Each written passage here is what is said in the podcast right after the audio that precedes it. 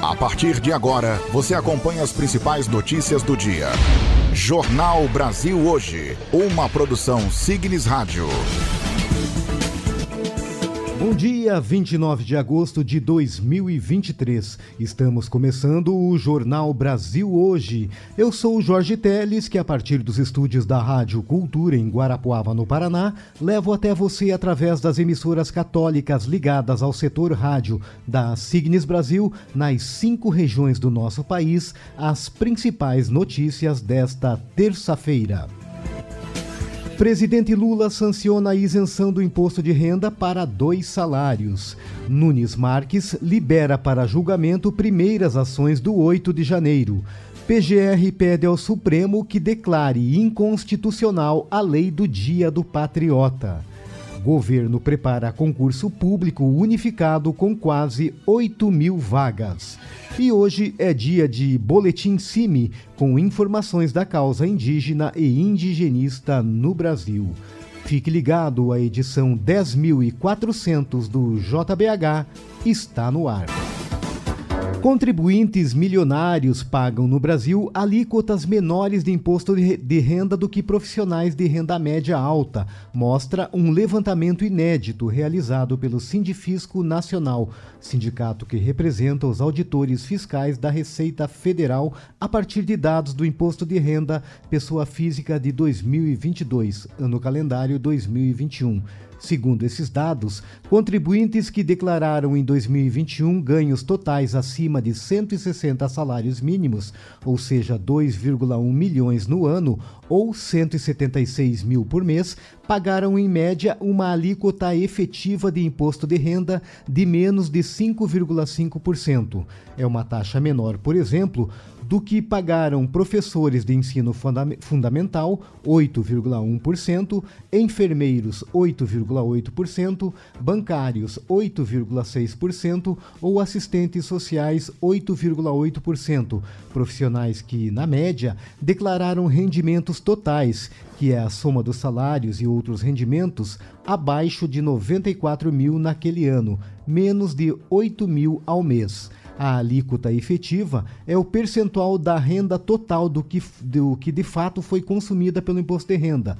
Segundo o Sindifisco, o principal motivo de os mais ricos terem uma alíquota menor é que uma parcela relevante da sua renda vem do recebimento de lucros e dividendos das suas empresas, renda que é isenta de imposto no Brasil desde 1996. Nunes Marques libera para julgamento primeiras ações do 8 de janeiro. Detalhes com Ana Lúcia Caldas. O revisor das ações penais relacionadas aos atos antidemocráticos de 8 de janeiro, o ministro Nunes Marques, do Supremo Tribunal Federal, liberou para julgamento nesta segunda-feira as primeiras seis ações penais. Nunes Marques é responsável por analisar se todos os procedimentos legais foram conduzidos adequadamente. O relator das ações é o ministro Alexandre de Moraes, a quem cabe conduzir o andamento. Após a liberação pelo relator e revisor, cabe à presidente do Supremo, ministra Rosa Weber, marcar a data de julgamento pelo plenário. Ao todo, 1.395 acusados de envolvimento com os atos golpistas de 8 de janeiro se tornaram réus. Entre as primeiras ações penais a serem julgadas estão a dos acusados de crimes mais graves, como, por exemplo, tentativa de golpe de Estado, associação criminosa armada e deterioração do patrimônio tombado. Ao todo, 250 pessoas foram denunciadas por esses crimes e as penas podem chegar a 30 anos de prisão. No caso dos demais acusados por crimes menos graves, como incitação à animosidade das Forças Armadas e associação criminosa, Moraes autorizou na semana passada a Procuradoria-Geral da República a celebrar acordos de não persecução penal Nesse caso, os acusados podem confessar os crimes em troca de medidas diversas da prisão. Com informações da Agência Brasil, da Rádio Nacional em Brasília, Ana Lúcia Caldas. Muito obrigado, Ana Lúcia. E até agora o Supremo tem 1.395 réus pelos atos golpistas do dia 8 de janeiro. Desse grupo, os casos de 250 denunciados pelos crimes mais graves devem ser julgados até o final do ano. E o quarto lote de restituições do Imposto de Renda 2023 começa a ser pago na quinta-feira, dia 31. Segundo as informações da Receita Federal, mais de 6,1 milhões de contribuintes receberão cerca de 7,5 bilhões no total. Procuradoria-Geral da República pede ao Supremo Tribunal Federal que declare inconstitucional a Lei do Patriota, data que foi criada em Porto Alegre para ser comemorada em 8 de janeiro. Detalhes com Sayonara Moreno. Depois que o município de Porto Alegre, no Rio Grande do Sul, criou o Dia Mundial do Patriota a ser comemorado em 8 de janeiro, a Procuradoria-Geral da República pediu que o Supremo Tribunal Federal declare a lei inconstitucional e a suspenda imediatamente. A ação da PGR é direcionada ao ministro Alexandre de Moraes, relator do inquérito que investiga no Supremo os atos antidemocráticos em 8 de janeiro deste ano. Segundo o pedido, havia uma lei na capital gaúcha que designava em 8 de janeiro o Dia em Defesa da Democracia. A ideia era que o município fizesse ações de conscientização sobre a importância da preservação da democracia, do Estado democrático de direito e das instituições democráticas. No entanto, no mês de julho, a Câmara de Vereadores promulgou a lei que, segundo a PGR, em lugar de defender e proteger, estimula e promove o ataque e a afronta ao regime democrático, previsto em artigos da Constituição Federal. O projeto foi apresentado pelo ex-vereador Alexandre Bobadra, do PL.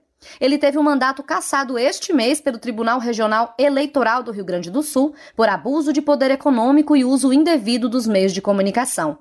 Bobadra, na época, propôs comemorar os atos de 8 de janeiro deste ano, quando centenas de pessoas invadiram e destruíram bens e prédios do Congresso Nacional, Palácio do Planalto e Supremo Tribunal Federal. O projeto, aprovado pelos vereadores, perdeu o prazo de sanção pelo prefeito da cidade, Sebastião Melo, do MDB. Por isso, retornou para a Câmara de Vereadores Gaúcha, onde foi promulgado e virou lei. Nas redes sociais, o ministro da Justiça Flávio Dino questionou a existência da lei que associa crimes ao patriotismo. Segundo ele, o direito constitucional prevê que a lei afronta os princípios da moralidade, da forma republicana, do sistema representativo e do regime democrático. E finaliza que o fim desta lei é uma questão de tempo. Da Rádio Nacional em Brasília, Sayonara Moreno. Muito obrigado, Sayonara. O ex-ministro do Meio Ambiente e atual deputado federal Ricardo Salles, do PL de São Paulo, se tornou réu em uma ação que apura um esquema de exportação ilegal de madeira. O ex-presidente do Ibama, Eduardo Bin, e outros servidores também foram denunciados pelo Ministério Público Federal. De acordo com a denúncia do Ministério Público Federal, as investigações apontam para a existência de um grave esquema de facilitação ao contrabando de produtos florestais, com o envolvimento do então ministro Ricardo Salles, além de servidores públicos e agentes do setor madeireiro. O Ministério Público elencou uma série de apreensões de madeira de origem brasileira nos Estados Unidos, que estavam sem a documentação necessária para exportação. Segundo a investigação, a mais alta cúpula do Ministério do Meio Ambiente e a alta direção do IBAMA manipularam pareceres normativos e editaram documentos para, em prejuízo do interesse público primário, beneficiar um conjunto de empresas madeireiras e empresas de exportação que tiveram cargas de madeira apreendidas nos Estados Unidos. A denúncia do Ministério Público Federal foi recebida ontem pela Quarta Vara Criminal do Pará. E o ex-presidente Luiz Inácio Lula da Silva assinou ontem uma medida provisória que prevê a cobrança de 15 a 20% sobre rendimentos de fundos exclusivos em que há um único cotista. Além, do, do, além dessa medida provisória dos fundos exclusivos, o governo federal anunciou um envio de um projeto de lei para tributar rendimentos no exterior, mantidos por meio dos chamados trust, empresa estrangeira que terceiriza a administração de bens de um grupo ou família e de offshore, empresas de investimento no exterior. Governo prepara concurso público unificado com quase 8 mil vagas. Edital tem previsão de ser publicado até 20 de dezembro. Repórter Renato Ribeiro. Um grande concurso público unificado está sendo preparado para preencher quase 8 mil vagas abertas em 50 órgãos do Executivo Federal. A ideia do governo é seguir os moldes do Enem, com provas simultâneas no dia 25 de fevereiro do ano que vem em 180 cidades em todo o país. O edital tem previsão de ser publicado até 20 de dezembro. A proposta é do Ministério da Gestão e da Inovação, que vai divulgar até 20 de setembro um ato normativo criando o comitê organizador. A adesão dos órgãos é voluntária e deverá ser realizada até o dia 29 do mesmo mês.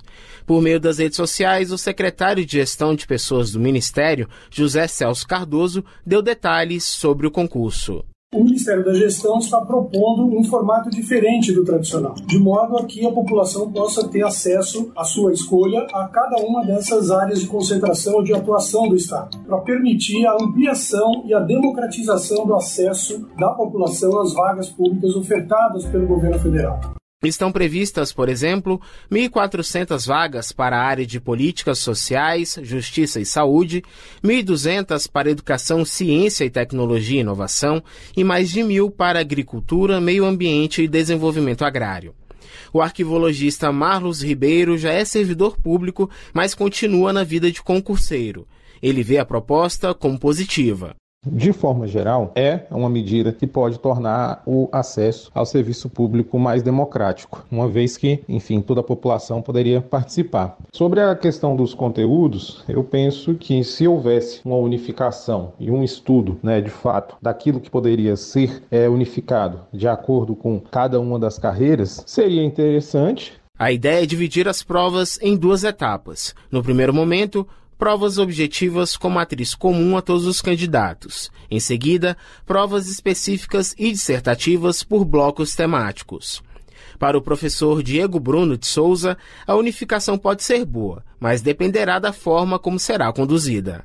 A ideia original me parece uma ideia boa, facilita para os alunos se prepararem por, por, conta da maior previsibilidade né, do edital, das disciplinas que vão ser compreendidas por ele, favorece o estudo de longo prazo, né, simplifica muitos processos, é que se vê se não vai haver uma perda né, em relação a, realmente à especificidade do cargo que se almeja. Os resultados gerais da primeira fase devem ser divulgados até o final de abril de 2024. Os cursos de formação serão entre os meses de junho e julho. Da Rádio Nacional, em Brasília, Renato Ribeiro. Muito obrigado, Renato. Os líderes do varejo brasileiro faturaram mais de um trilhão em 2022, um crescimento de 150 bilhões de reais em relação a 2021.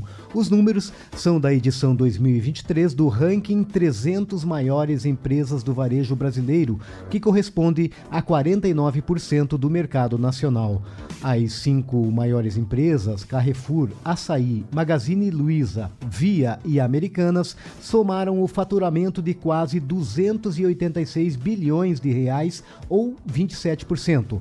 O Carrefour lidera a lista com ganhos de 108 bilhões. A empresa é a primeira da história a ultrapassar a marca de 100 bilhões de reais em vendas anuais.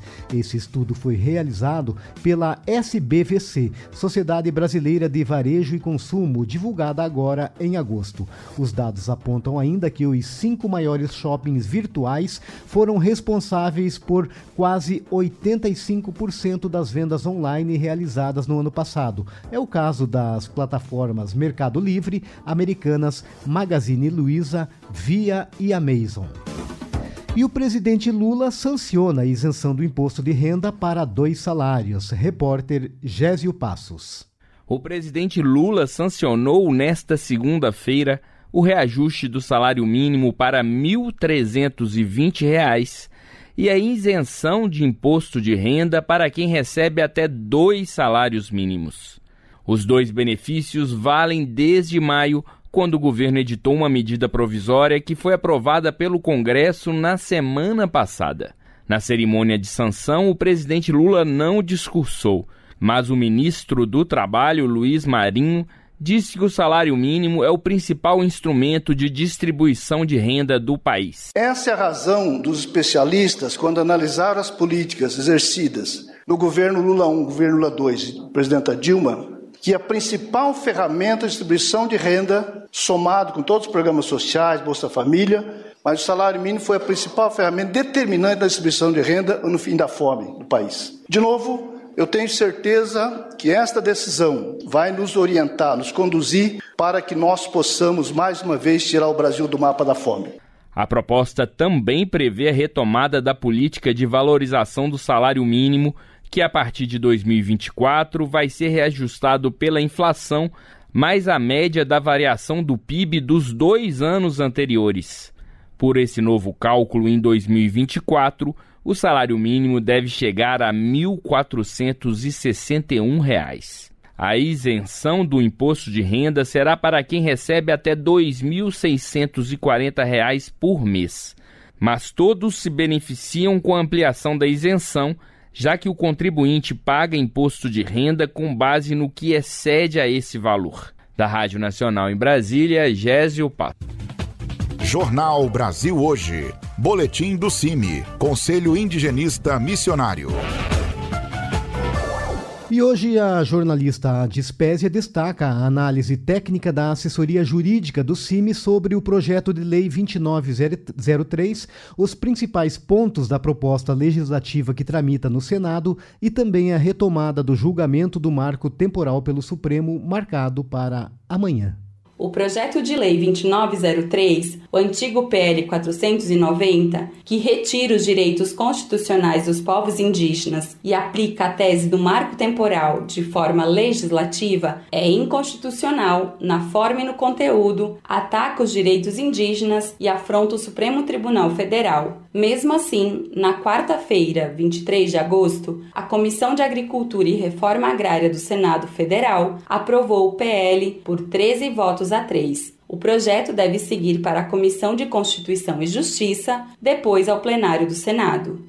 Em análise técnica, divulgada na quinta-feira 24, a assessoria jurídica do CIMI, o Conselho Indigenista Missionário, analisa a legalidade, a constitucionalidade e os principais aspectos do projeto. O PL busca alterar os artigos da Constituição que garantem aos povos indígenas seus direitos, explica Nicolas Nascimento, assessor jurídico do CIMI o PL 2903 formalmente inconstitucional por alterar dispositivo da Constituição que se trata de cláusulas pétreas, os artigos 231 e 232, também instituciona o marco temporal na legislação brasileira, além de inúmeras outras violações dos direitos das populações indígenas, sendo a inclusão da participação de estados e municípios no processo de demarcação, que já é demorado e burocrático, dá a prerrogativa à União União de dar destinação diferente da demarcação de terras indígenas de áreas reservadas. Além de extremamente racista, a previsão determina o que é ou não traços indígenas. Há no PREL a flexibilização do fruto exclusivo e o contato forçado com as populações indígenas em isolamento voluntário, o que é uma grave violação da Convenção 69 da OIT que diz respeito à preservação dessa população e o respeito à sua decisão de não contato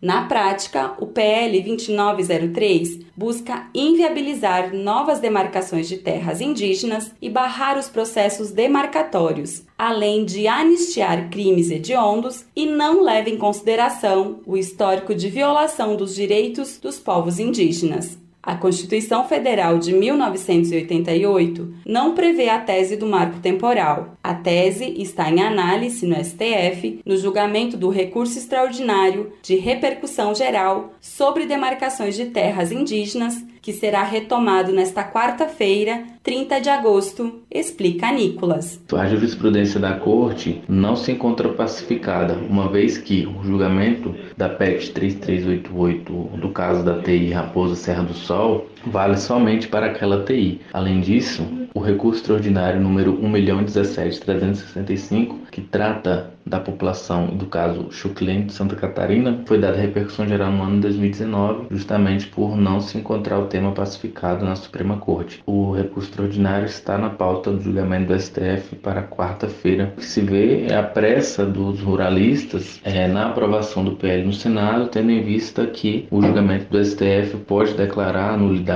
e a inconstitucionalidade da tese do marco temporal, estão correndo para aprovar o PL antes do STF julgar.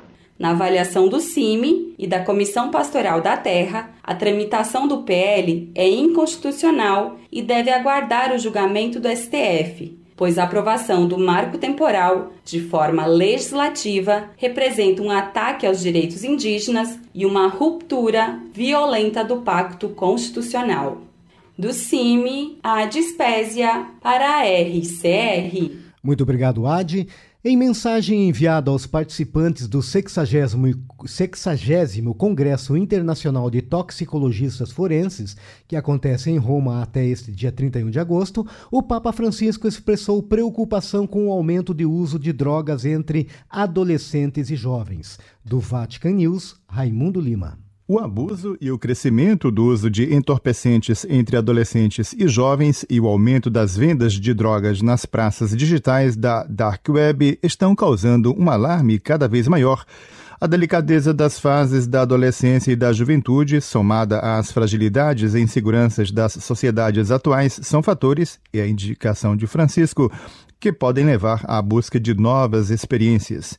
Medir-se com o inédito, explorar o desconhecido, o medo de se sentir excluído são elementos de risco que podem induzir os jovens a escolhas e comportamentos perigosos, como o uso de substâncias psicoativas e o abuso de álcool, ou a possibilidade de se deparar com situações extremas, tanto virtuais quanto reais. Na mensagem, o pontífice aponta para o perigo das novas substâncias psicoativas NPS, que, além de estarem em rápida expansão, são quimicamente fáceis de serem modificadas, tanto que permitem que o crime organizado escape do controle. O alarme é para a desorientação dos jovens que, em busca de pontos de referência, recorrem às drogas para conter a angústia e a falta de sentido, para superar o cansaço de ser e de existir. Por trás dos vícios, lembra Francisco, existem experiências concretas, histórias de solidão, desigualdade, exclusão, falta de integração, diante das quais não podemos ser indiferentes.